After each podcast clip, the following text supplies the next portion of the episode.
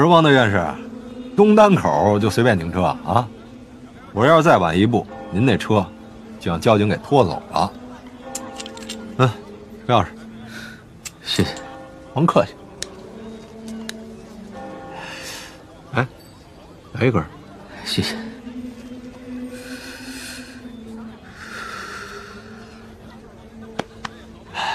怎么样，老弟，扛不住了吧？我就说你不成吧，你还硬冲六根脚趾头。你不会明白的。我是太明白了。走了，吃饭去。我不想吃。那去喝酒，我请你。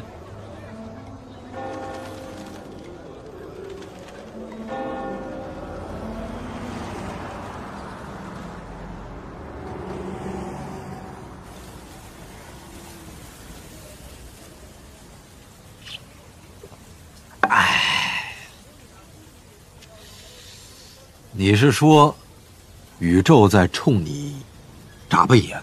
嗯，你这比喻很到位。扯淡！你的无畏来源于你的无知。嗯，还是扯淡。来来来，喝酒，来干！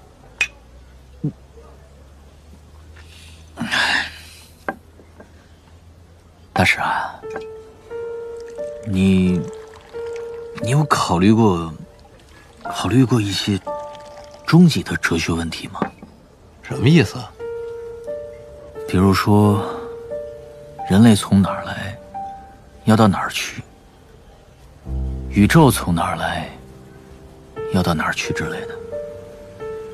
啊，没有，从来没有，从来没有。那你总看到过星空吧？难道就没有产生过一点儿敬畏和好奇？我夜里啊，从不看天儿。怎么可能？你不是经常上夜班吗？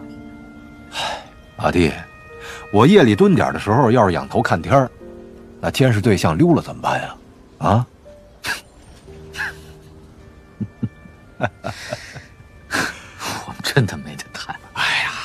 喝酒吧！来来来，干！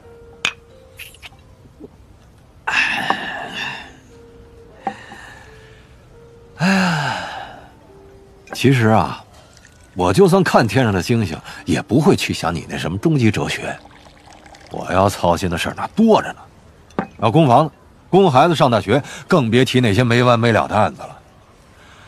我就是那种一眼能从嘴巴看到屁眼的直肠子。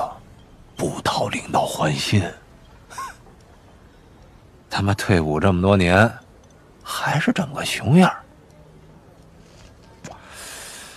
要不是能干活啊，早他妈让人踹出去了。这些还不够我想的呢，我还有心思，啊，看星星，想哲学。那倒也是。哎，不过，我倒还真发明了一条终极定理，说说。邪乎到家，必有鬼。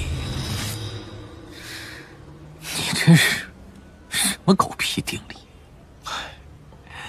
我说的有鬼啊，是指没有鬼，是有人在捣鬼。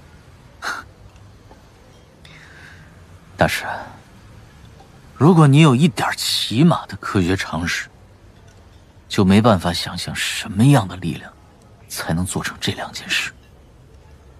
特别是后一件，在整个宇宙的尺度上，不但用人类现有的科学无法解释，甚至在科学之外，我都无法想象。这连超自然都不是，我都不知道，我都不知道是超什么了。管他超什么，还是那句话啊，扯淡！邪乎的事我见多了。那你给我个建议。下一步，我该怎么办？继续喝，喝完了睡觉。来，喝酒。来，《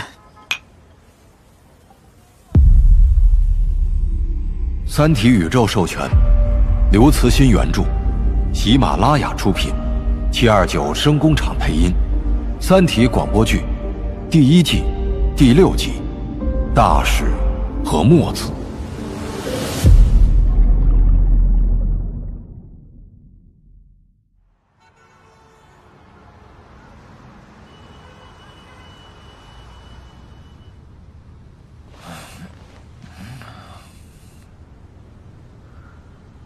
什么时候睡着的？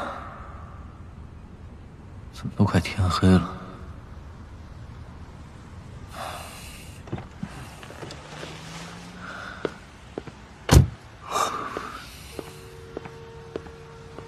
哟，睡好了？嗯。下一步该怎么办？谁呀？你呀？去吃晚饭，然后再喝点，喝完了接着睡去。然后呢？然，然后，明儿你总得上班吧？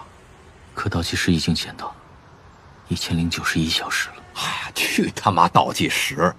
你现在首先要保证站直了别趴下，然后你才能说别的，是吧？大师，你就不能告诉我一些真相吗？算我求你了。哎，这话呀，我对常伟思也说过几次。咱哥俩真是难兄难弟。实话告诉你吧。我他妈的什么也不知道，级别低，他们不告诉我。唉，有时候啊，真他妈像在做噩梦。可你知道的总比我多。好吧，我现在就把我多知道的那点儿都告诉你。走，河边坐会儿。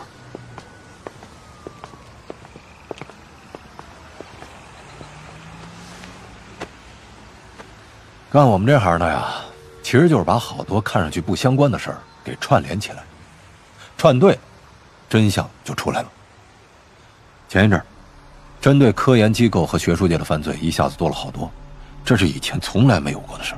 嗯，犯罪动机呢也都很奇怪，不为钱，不为报复，也没有什么政治背景，就是单纯的搞破坏。啊，当然，还有一些犯罪之外的，像是科学边界和那些学者自杀的事儿。哎，对了，环保分子最近也过分的活跃。你最近看电影吗？基本不看。最近那几部大片啊，全都土的掉渣。前两天那个啊，拍的青山绿水的，不知道哪个年代的帅哥靓妹在里边男耕女织，过得挺滋润。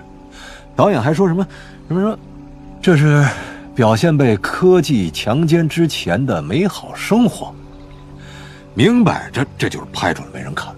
可是就是有人硬砸进去那么几个亿，啊，还有一个科幻小说征文大赛，最高奖五百万，说谁把未来写的最恶心，谁就能得奖。然后又砸进去几个亿，把那几篇小说拍成电影。你更别提那些什么奇奇怪怪的邪教也都冒出来了，每个教主都是财大气粗。这些和你前面说的有什么关系？我不是说了吗？你得把他们串起来看，我就能把他们串起来，这是我的天赋，连常伟思他也不得不服。那得出的结论呢？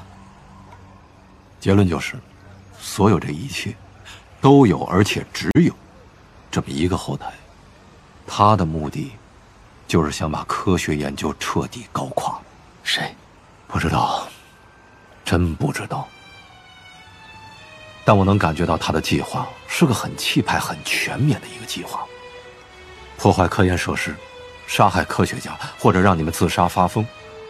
但最主要的还是让你们往歪处想，这样你们就变得比一般人还要蠢。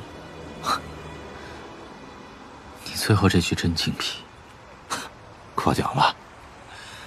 不过据我观察，他们这么做的同时，还要在社会上把科学搞臭。当然啊，以前也一直有人干这个，但是这次，绝对是有组织的。我相信你说的，你也就现在才这么说。你们这些科学精英都看不出来的事儿，居然被我这个专科毕业的大老粗给看出来了。我这个想法说出来之后，没少被领导和学者们笑话。要是当时你对我说这些，我也肯定不会笑话你。大师，你知道一些伪科学的事吧？知道那些搞伪科学的最怕什么人吗？科学家呗。错了，世界上有许多一流学者，都被伪科学骗得团团转，最后甚至还会为他们摇旗呐喊呢。但是伪科学最怕另一种人，他们很难被骗。什么人？魔术师。事实上，大量的伪科学骗局都是被魔术师揭穿的。所以，比起科学界的书呆子，你这么多年的警务和社会经验，显然更有能力察觉这种大规模犯罪。其实比我聪明的人还是有的，这种事儿啊，早就被上边觉察了。我开始还笑话是没找对地方，再后来呢，就被招到这儿来。不过啊，也就是干些跑腿的事儿。好了，这就是我比你多知道的那一点儿。谢谢。不过有一个问题，这些事和军方有什么关系？我也纳闷，问他们，他们就说战争爆发了。战争当然是军队的事儿啊。我和你一样，开始以为他们是在说梦话，可他们呀真没开玩笑。现在部队确实处于临战状态。我们这样的作战中心在全球有二十多个，上边还有一级，但谁都不知道是什么。敌人是谁呢？唉，不知道啊。北约军官进驻总参的作战室，五角大楼里也有一大帮子解放军。谁他妈知道谁是敌人？你说的都是真的？嗯，我在部队的好几个老战友现在都混成将军了，所以知道一些。这么大的事儿，新闻媒体居然没有一点反应。嗯，这又是一个了不得的现象。所有国家同时保密，而且做的这么严实。所以可以肯定的一点就是，敌人是一个狠角色，上边害怕。我太熟悉长尾寺了，他是天塌下来都不怕的人。但现在，塌下来的可能不只是天了。从他那儿就能看出来，他们被吓得够呛，而且根本没有信心战胜那个敌人。要是这样，那太可怕了。不过谁都有怕的东西，那个狠角色也有。越厉害的角色。他怕的东西对他就越致命，那他怕什么？怕你们呀，怕科学家。而且奇怪的是，你们研究的东西越是没有实际用处，像杨东那号的，他就越怕。比你怕宇宙眨眼更怕，所以才出手这么狠。要是杀你们有用啊，他早就把你们都杀光了。但最有效的办法还是扰乱你们的思想。人死了。还会有别人，但是思想乱了，科学就彻底完蛋。你是说，他怕基础科学？对，基础科学。我和杨东的研究差别很大，纳米材料不是基础科学，只是一个高强度材料，能威胁到那种力量。嗯，你还真是一个特例。像你这种搞应用研究的，他现在还一般不打扰。哎也许你那材料中有让他害怕的东西，大师。那我该怎么办？去上班，去继续研究，这就是对他最大的打击。别管那他妈什么鸡巴倒计时。如果下了班想放松，你也可以玩玩那游戏，能打通他那是最好的。游戏？三体？难道他和这些也有关系？绝对有关系。我看作战中心的好几个专家也在玩，那玩意儿吧，不是一般的游戏。我这样没文化又啥也不怕的人玩不了，就还得像你这样有知识的去玩才行。哦，没别的了，没了。等有了我再告诉你。哎，手机要一直开着啊。老弟，你可得站直了。害怕的时候，就想想我那条终极定理，啊！行了，我先撤了啊，回见。三体游戏，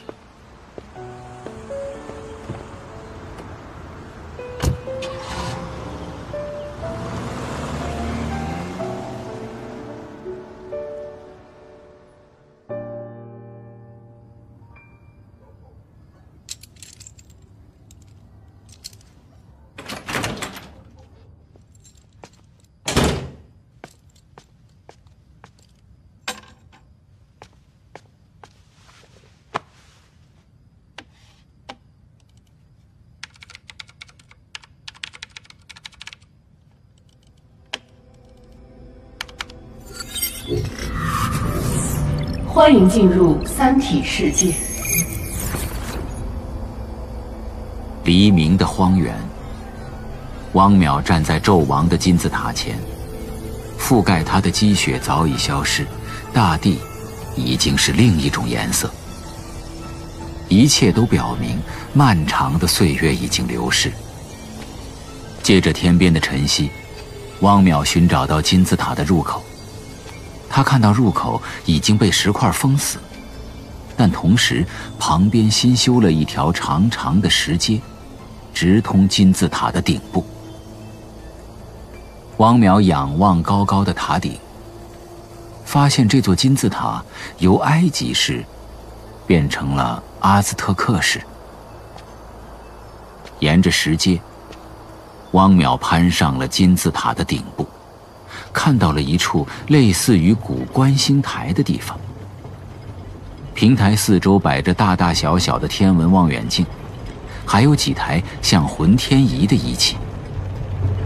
最引人注目的是平台中央的一个直径两米左右的大铜球，放置在一台复杂的机器上，有许多大小不同的齿轮托举着，缓缓转动。汪淼注意到，它的转动方向和速度在不停的变化，而在机器下方有一个方坑，几个奴隶模样的人在推动着一个转盘，为上面的机器提供动力。这么大的铜球是做什么用的？你好，我是墨子。哦，我是海人。你好。我知道你，在一百三十七号文明时期，你追随过周文王。啊，我是和他一起到过这里，但我从不相信他的理论。你是对的，知道吗？在你离开的三十六万两千年里，文明又重新启动了四次，最短的一次，只走完了石器时代的一半。但一百三十九号文明创造了记录，居然走到了蒸汽时代。这么说，在那个文明时期。有人找到了太阳运行的规律，没有没有，侥幸而已。但是人们一直在努力吧？当然了，来，我让你看看上次文明的努力。你用这家望远镜，看看下面。你看那个，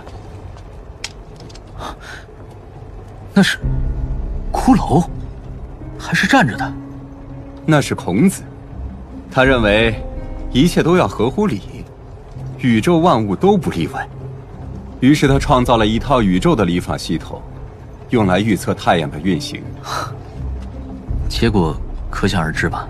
嗯哼，他计算出太阳该巡礼的时候，就预测了一次长达五年的恒纪元。你别说，那一次恒纪元还真持续了一个月。然后，有一天太阳再也没有出来。不，那天太阳出来了。升到了正空，但突然熄灭了。熄灭？是。开始是慢慢暗下去，小下去，然后突然就熄灭了。哎呀，那个冷啊！孔子就那么站着，冻成了冰柱，一直站到现在。什么都没有了吗？我是说熄灭后的太阳。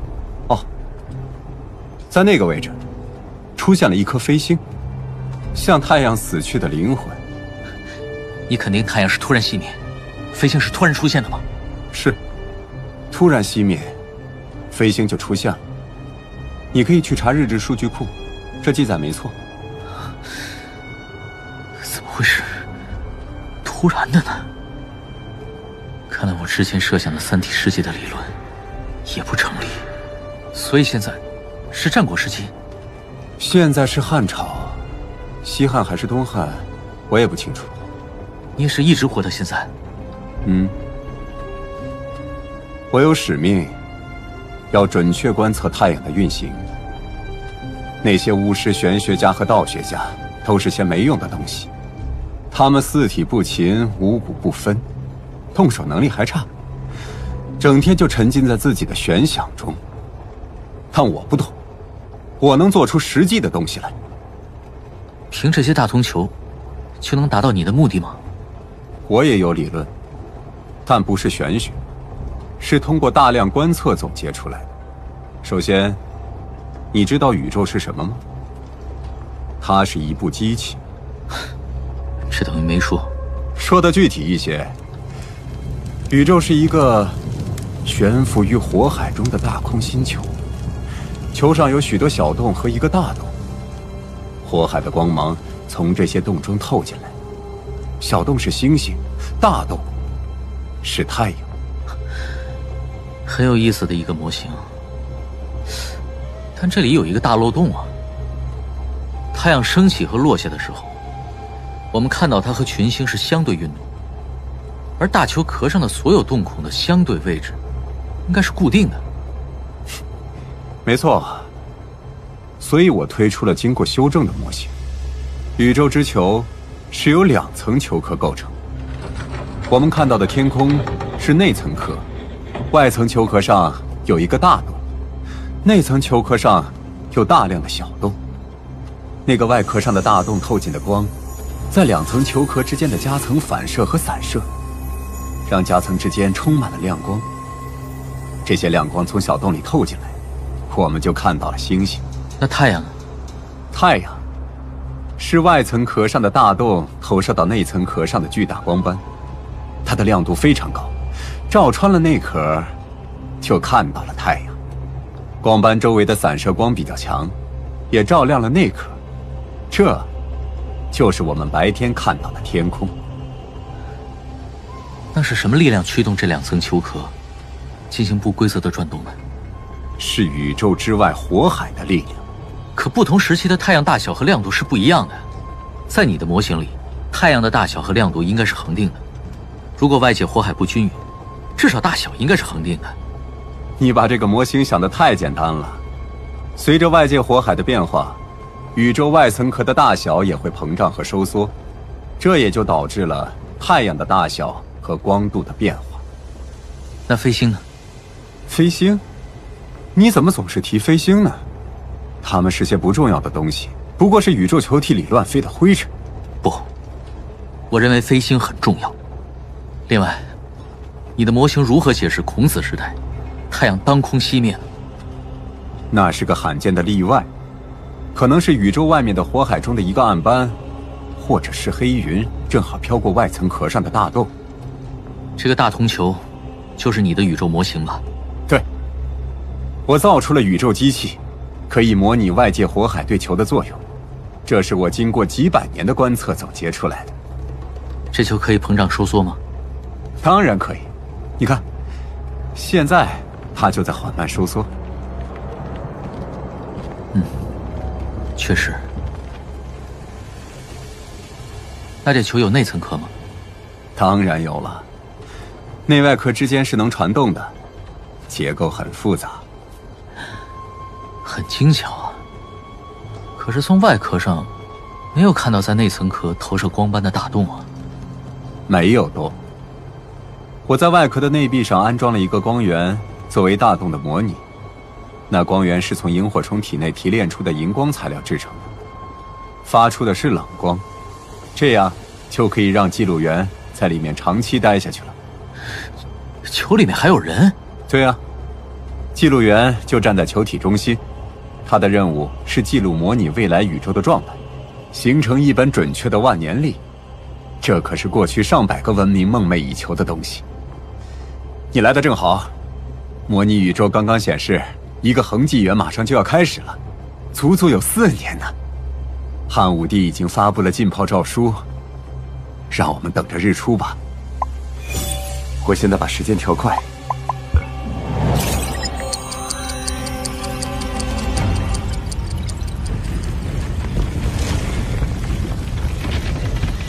看，冰湖开始解冻了，很快又要热闹起来了。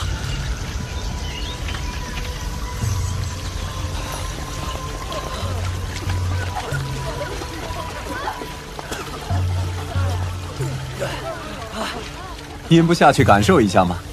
刚刚复活的女性是最渴望爱情的。你在这儿再待下去也没有意义了。游戏已经终结，我是最后的胜利者。你的模拟宇宙，作为一台机器确实精妙，但对宇宙做出的预测嘛……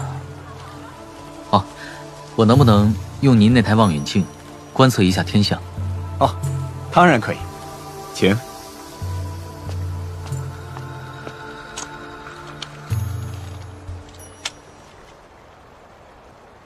汪淼将望远镜对准已升到半空的太阳，他发现这个太阳与自己现实经验中的那个有些不同。它有一颗很小的核心。如果将太阳看成一只眸子，这个日核就像瞳孔。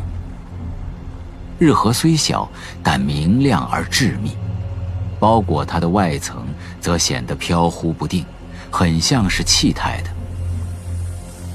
而穿过那厚厚的外层，能看到内部日核，说明外层是处于透明或半透明状态的。这个太阳发出的光芒，更多的可能是日核光芒的散射。汪淼直起身，细想着这个太阳的结构隐含的意义，立刻兴奋起来。夜幕降临了，汪淼继续观测飞行。他找到两颗，刚刚观测一会儿，天又亮了。于是他继续装上滤镜观测太阳。就这样连续观测了十多天，到第十七天，日出时间已过了五个小时，大地仍然笼罩在夜幕中。金字塔下面人山人海，无数火把在寒风中摇曳。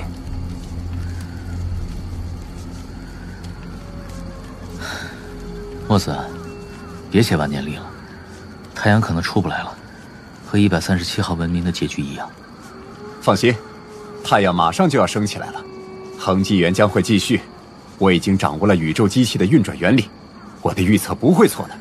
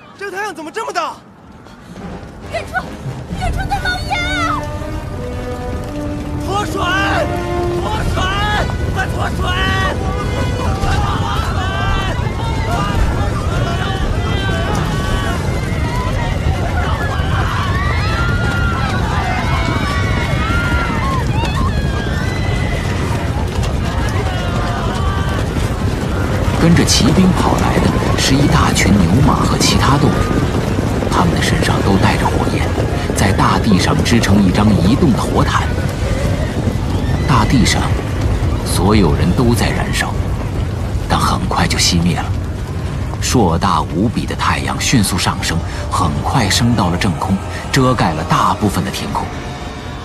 汪淼仰头看去，感觉突然间发生了奇妙的变化。这之前，他是在向上看太阳，现在似乎是在向下看了。巨日表面构成了火焰的大地，他感觉自己正向着这灿烂的地狱坠落。不对，不对，恒纪元将会继续。宇宙是一台机器，我造出了这台机器，恒纪元将会继续。宇宙是一台机器我造出来的，是我造出来的。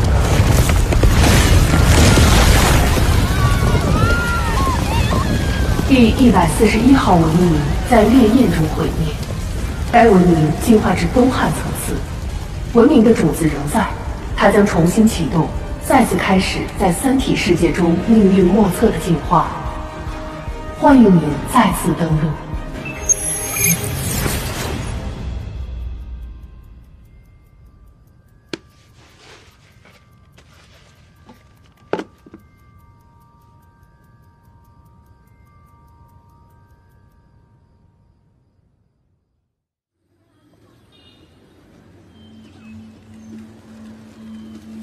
第二天，汪淼去纳米中心上班，除了因为他昨天没来导致的一些小小的混乱外，一切如常。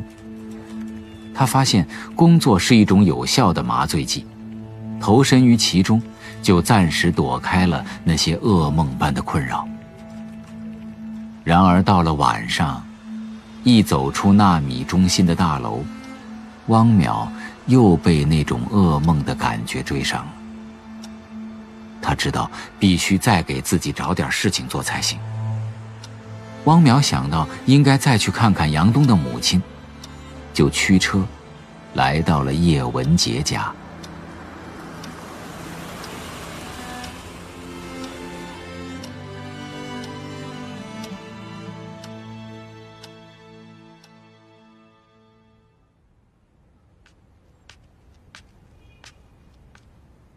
来。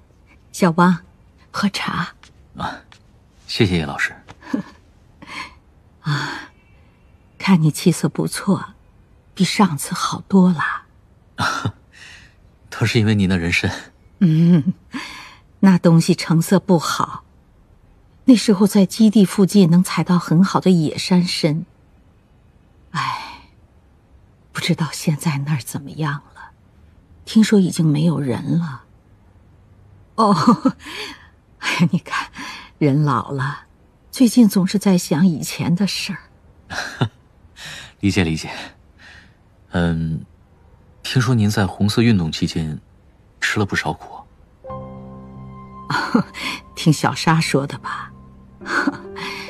过去了，都过去了。哎，昨天小沙来电话。急匆匆的说的什么我也听不明白，好像是你遇到了什么事儿。啊，小汪啊，其实你到了我这个年纪，就会发现，当年以为天要塌下来的那些大事儿，其实啊，没什么的。谢谢你。不过，说起那个年代。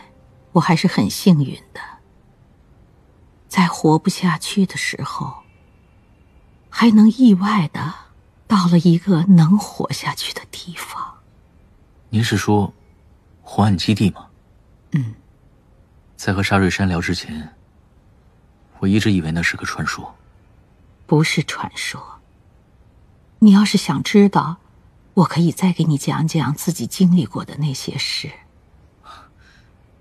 叶老师，我只是好奇而已，要是不方便就算了。哦，没什么，没什么啊，就当我找人说说话吧。虽说有的事还属于机密，不过那本书出了以后，很多亲身经历过的人也都在说，都是公开的秘密了。写那本书的人很不负责任，他的目的先放到一边。书里很多内容也和事实有很大出入，纠正一下也是应该的。比如说哪些呢？比如，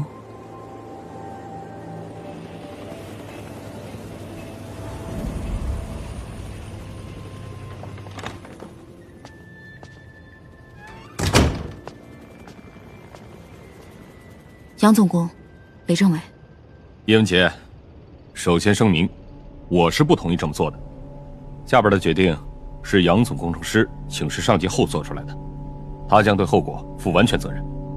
为了更好地发挥你在红岸基地的作用，经过上级同意，我们决定将红岸工程的真实情况告诉你。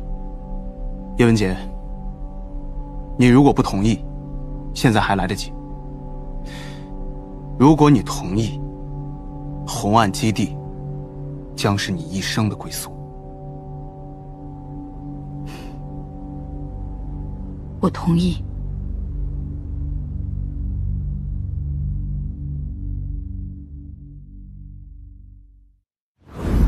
于是，在那个初夏的黄昏，杨卫宁向我讲述了真实的红岸工程。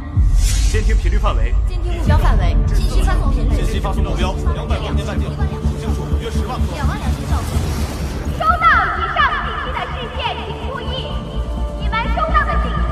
意，你们收到的信息是地球上代表和平正义的国家。狗屁不通！那红岸工程最后成功了吗？不该问的就不要问。微信搜索公众号“直播大咖”，免费收听最新节目内容。